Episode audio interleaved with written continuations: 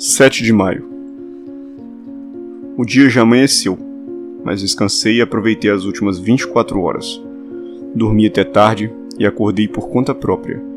Depois de me vestir, fui até o aposento, onde havíamos ceado, e encontrei o café da manhã posto, com um bule conservado sobre a lareira para que a bebida permanecesse quente.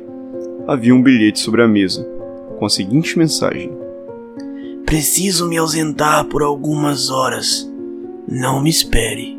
D. Regalei-me com a farta refeição. Quando terminei, procurei o sino para me informar aos criados que havia acabado de comer, mas não encontrei nenhum.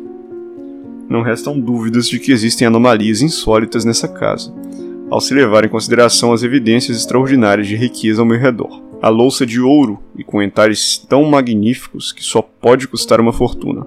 As cortinas e o revestimento das cadeiras, dos sofás e do véu que cobria meu dossel foram fabricados com os tecidos mais belos e caros e deviam ter valor inestimável quando confeccionados, de certo há muitos séculos, embora em excelente estado de conservação.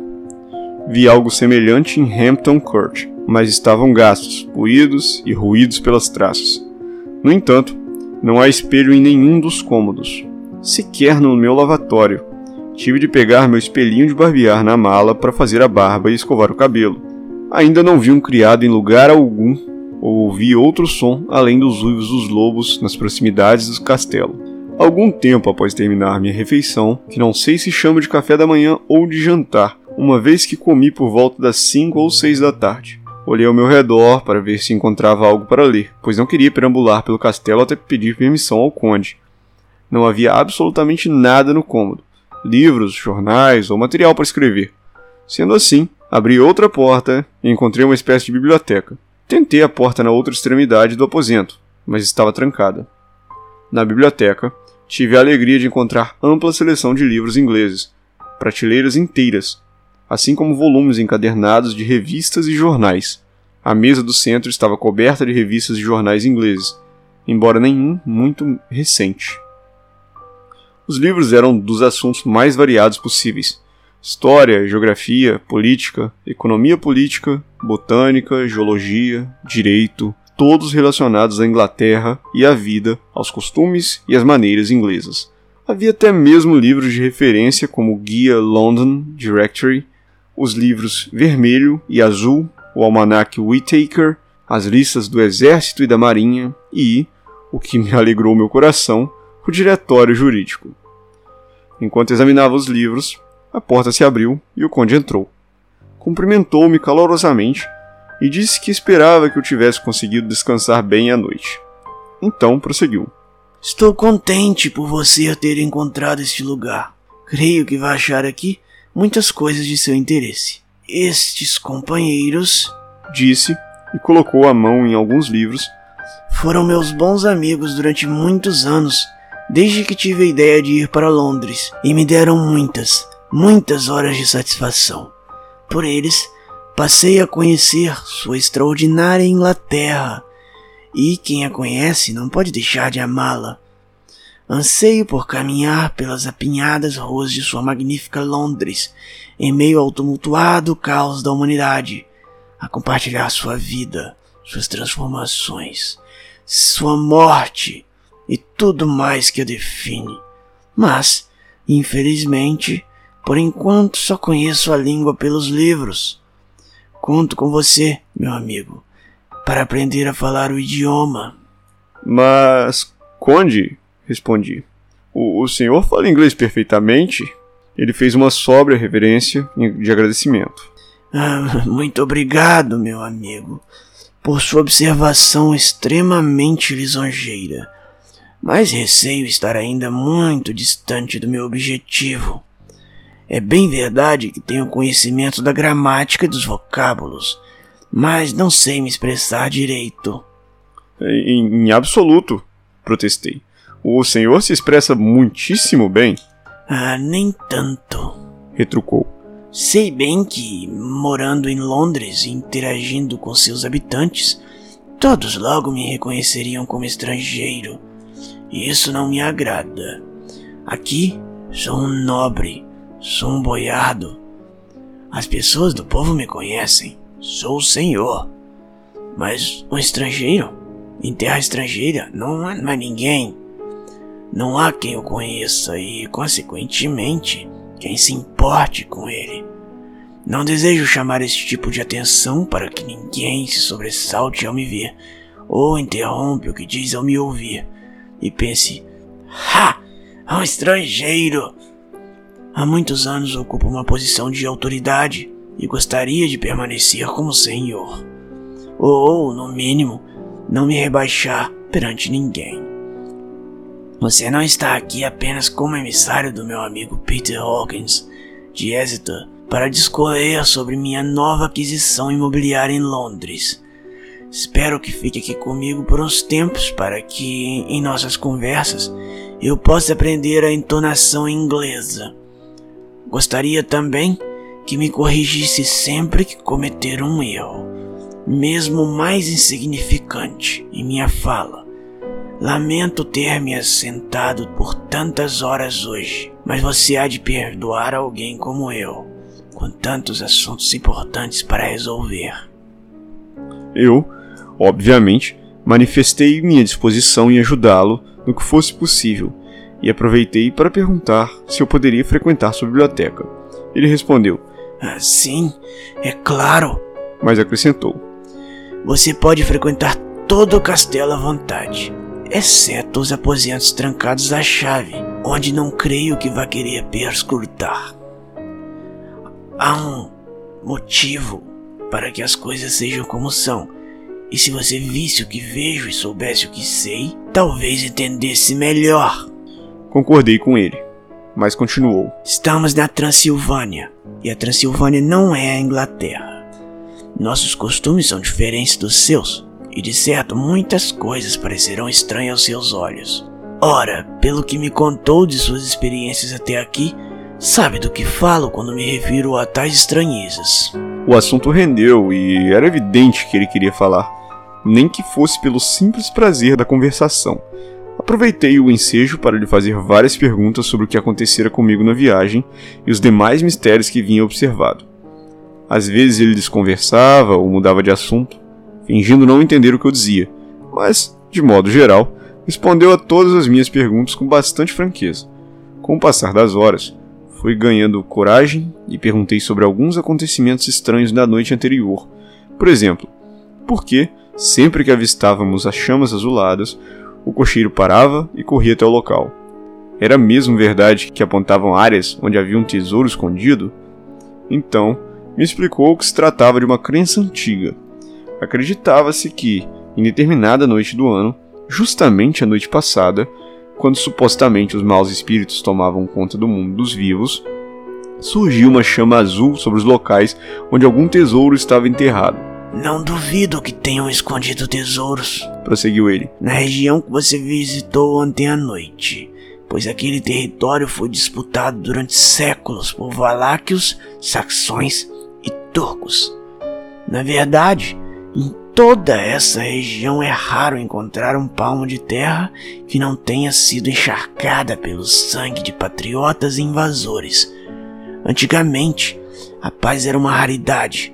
Hordas de austríacos e húngaros invadiam essas terras e os patriotas iam indômitos ao seu encontro, homens e mulheres, velhos e crianças, esperando que passassem sobre os desfiladeiros para destruí-los com avalanches artificiais. Quando o invasor obtinha algum êxito, encontrava bem pouco, pois tudo o que havia para roubar já tinha sido enterrado sob a cúmplice proteção do nosso solo. Mas se existe indicador tão preciso para quem quiser se dar ao trabalho de encontrá-los, como pode tais tesouros estarem escondidos até hoje? O conde sorriu, revelando seus estranhos caninos compridos e pontiagudos, e respondeu: porque os camponeses são, no fundo, covardes e tolos.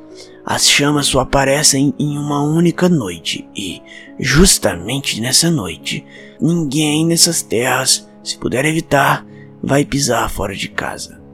E, meu caro, mesmo que se aventurassem, não saberiam por onde começar. Ora, nem mesmo o camponês que você viu marcar o lugar exato da chama saberia localizar o lugar marcado na luz do dia. acho que você mesmo também não conseguiria, não é verdade? Ah, tem razão, concordei. Seriam tão invisíveis para mim quanto um fantasma. Logo em seguida, mudamos de assunto. Agora, disse por fim. Conte-me sobre Londres e sobre a casa que adquiriu para mim. Pedi desculpas pela minha negligência e fui até meu quarto para buscar os documentos da mala. Enquanto arrumava os papéis, ouvi tilintar de louça e talheres no cômodo ao lado, e quando atravessei, notei que haviam limpado a mesa e acendido a lamparina, pois àquela altura já era noite fechada.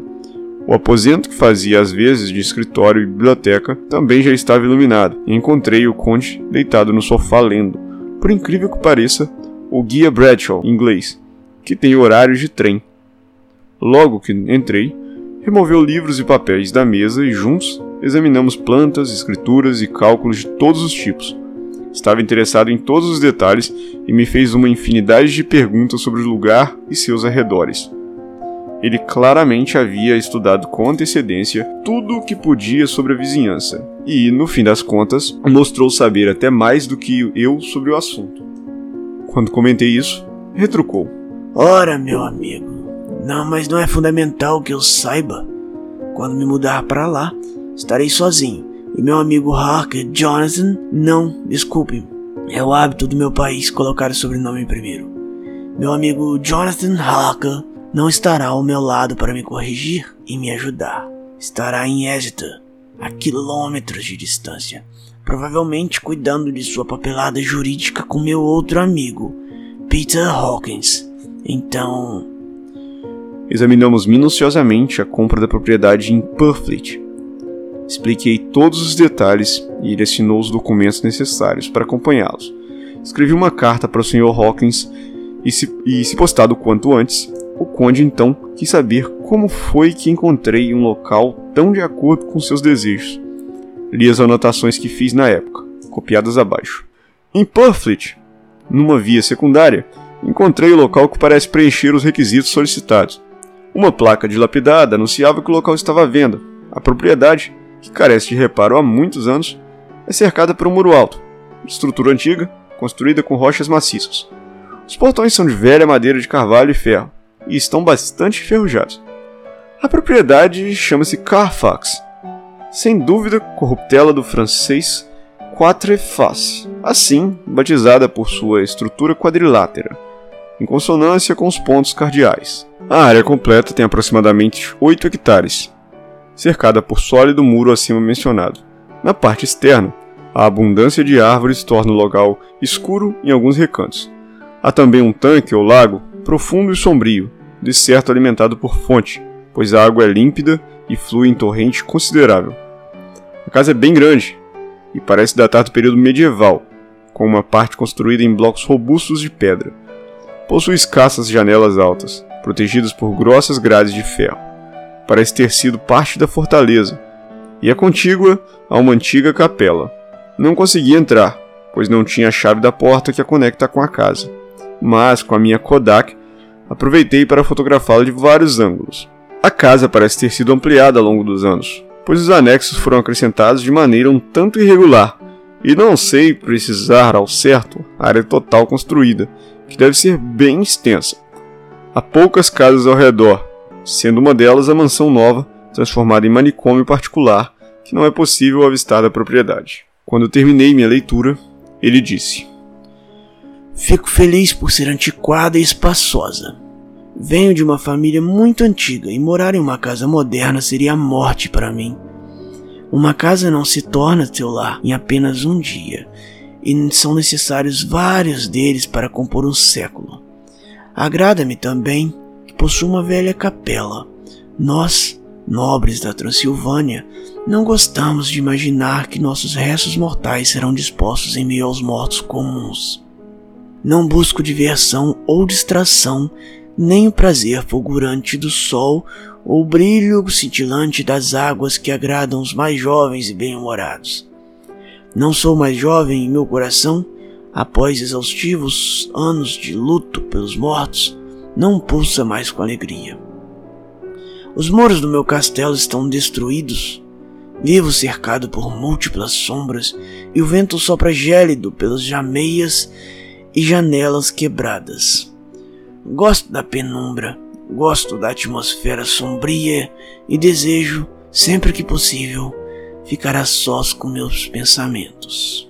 Não sei explicar o motivo, mas suas palavras não pareciam em sintonia com sua expressão, ou talvez fosse apenas sua fisionomia que pretendia tornar seu sorriso cruel e noturno. Desculpou-se e saiu, pedindo que eu organizasse os documentos. Como não regressou de imediato, pus-me a examinar alguns dos livros ao redor. Um deles era um atlas, obviamente aberto no mapa da Inglaterra, dando a impressão de ter sido folheado à exaustão. Ao observá-lo, notei que estava marcado em determinados lugares com pequenos círculos. Um destacava o ponto preciso da região leste de Londres, onde ficava situada sua nova casa. Os outros dois marcavam Exeter e Whitby, na área litorânea de Yorkshire. Já se passava mais de uma hora quando o conde reapareceu. Ah! exclamou ele. Vejo que ainda está debruçado sobre os livros. Ótimo! Mas não deve trabalhar sem descanso. Venha. Fui informado que sua ceia já está pronta. Ele me deu o braço e caminhamos até o aposento vizinho, onde encontrei uma esplêndida ceia à mesa. O conde mais uma vez se desculpou e alegou ter jantado fora antes de regressar ao castelo. Sentou-se comigo, porém, como fizera na véspera, e conversamos enquanto eu ceava. Após a refeição, também como na noite anterior, o conde me fez companhia enquanto eu fumava, conversando e me fazendo todo tipo de perguntas sobre os mais variados assuntos, por horas a fim. Notei que ficava deveras tarde, mas não comentei nada pois me sentia na obrigação de fazer todas as vontades do meu anfitrião. Tendo dormido bastante durante o dia, não sentia sono, mas mesmo assim não pude evitar aquele calafrio que nos assombra nos estertores da madrugada, que, de certa forma, muito se parece com a virada da maré. Dizem que os moribundos normalmente morrem ao romper do dia ou quando vira a maré. Crença aceita por qualquer pessoa exausta que experimente essa mudança na atmosfera após ser obrigada a permanecer desperta durante a madrugada inteira. De repente, o canto do galo penetrou o silencioso ar da manhã com sobrenatural estridência e o conde Drácula, levantando-se num salto, exclamou: Ora essa! Já é dia claro! Que falta de consideração a minha! Deixá-lo acordado até agora! Você deve se esforçar para não tornar nossas conversas sobre minha amada Inglaterra tão interessantes, para que eu não me esqueça como o tempo passa depressa. Assim dizendo, fez uma reverência cortês e se retirou prontamente. Fui para o meu quarto e abri as cortinas, mas não havia muito para apreciar. Minha janela dava para o pátio e tudo o que eu podia ver era o cálido tom cinzento da aurora. Corri as cortinas novamente e me sentei para redigir essas anotações.